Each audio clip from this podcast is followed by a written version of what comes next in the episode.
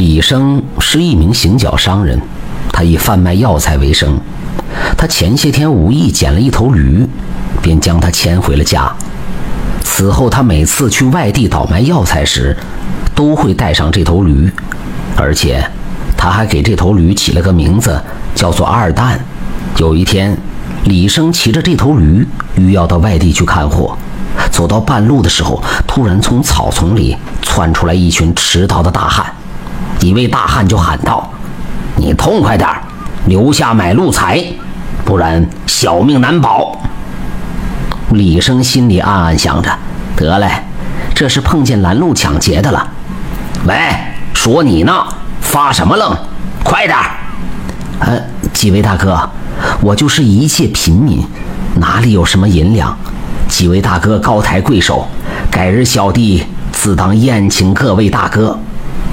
你快拉倒吧，我们认识你是谁，你少来这一套，赶紧拿钱。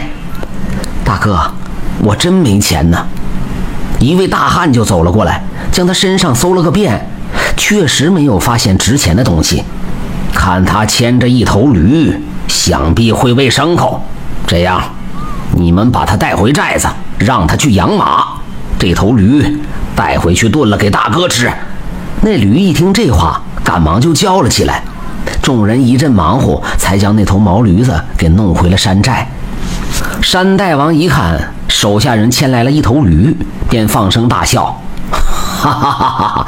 来人呐，把这头驴给我拉到后面去，找几个手脚麻利的，我都好久没吃驴肉了。”话音刚落，几个大汉便将驴给拉走了。山大王又说：“呃，给这个人。”先关到马棚里去。李生稀里糊涂的就被推进了马棚里。我不能坐视不管，那二蛋命不久矣，我得赶紧去救他。就在这时，远处传来那头驴撕心裂肺的叫声，只叫得李生心里阵阵发痛。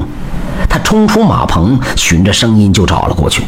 这一看，几位大汉正围在那头驴身边，有的按头，有的捆脚。其中一个人还拿着刀子，李生见状，不顾众人阻拦，他夺过一把刀就冲了过去，大喊了一声：“莫要伤我兄弟！”众人一听，皆是一愣。山大王来了，一脚将他踢翻在地，又用脚使劲踩着李生的半边脸：“你们先杀我吧，不要伤那头驴，他是我的兄弟呀！你这山大王，忍心屠宰你的兄弟吗？”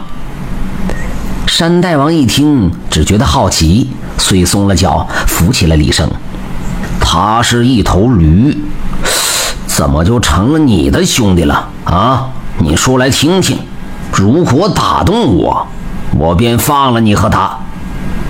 于是李生便向山大王诉说了那头驴曾经舍命救过自己的事情。你舍得对你的救命恩人痛下杀手吗？如果你的兄弟为你拼命，你忍心伤他们吗？那山大王顿时就愣在了原地。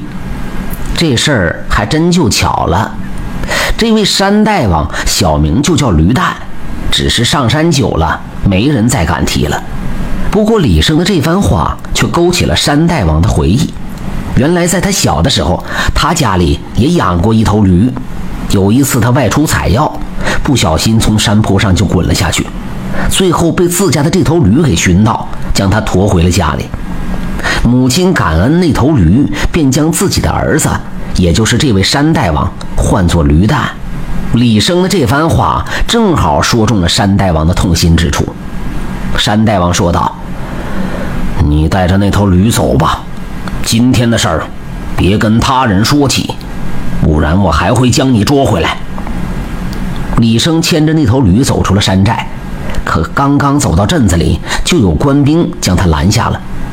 那些官兵将他请到了官府，给他备好了茶饭。不多时，两位官人就走了过来，对他行了拱手礼。大侠为我一方除了害群之马，我二人特意将大侠请来，就是要当面谢过大侠。李生一头雾水，啊？这都哪儿跟哪儿啊？他心里不解地嘀咕着。原来那位山大王被李生舍命救驴的善心所感动，而李生的一番话也勾起了他孩时的记忆，同时也勾起了山大王内心深处的善良。于是他接受了官府的招安，下山归顺了官府，想为一方百姓做些善事。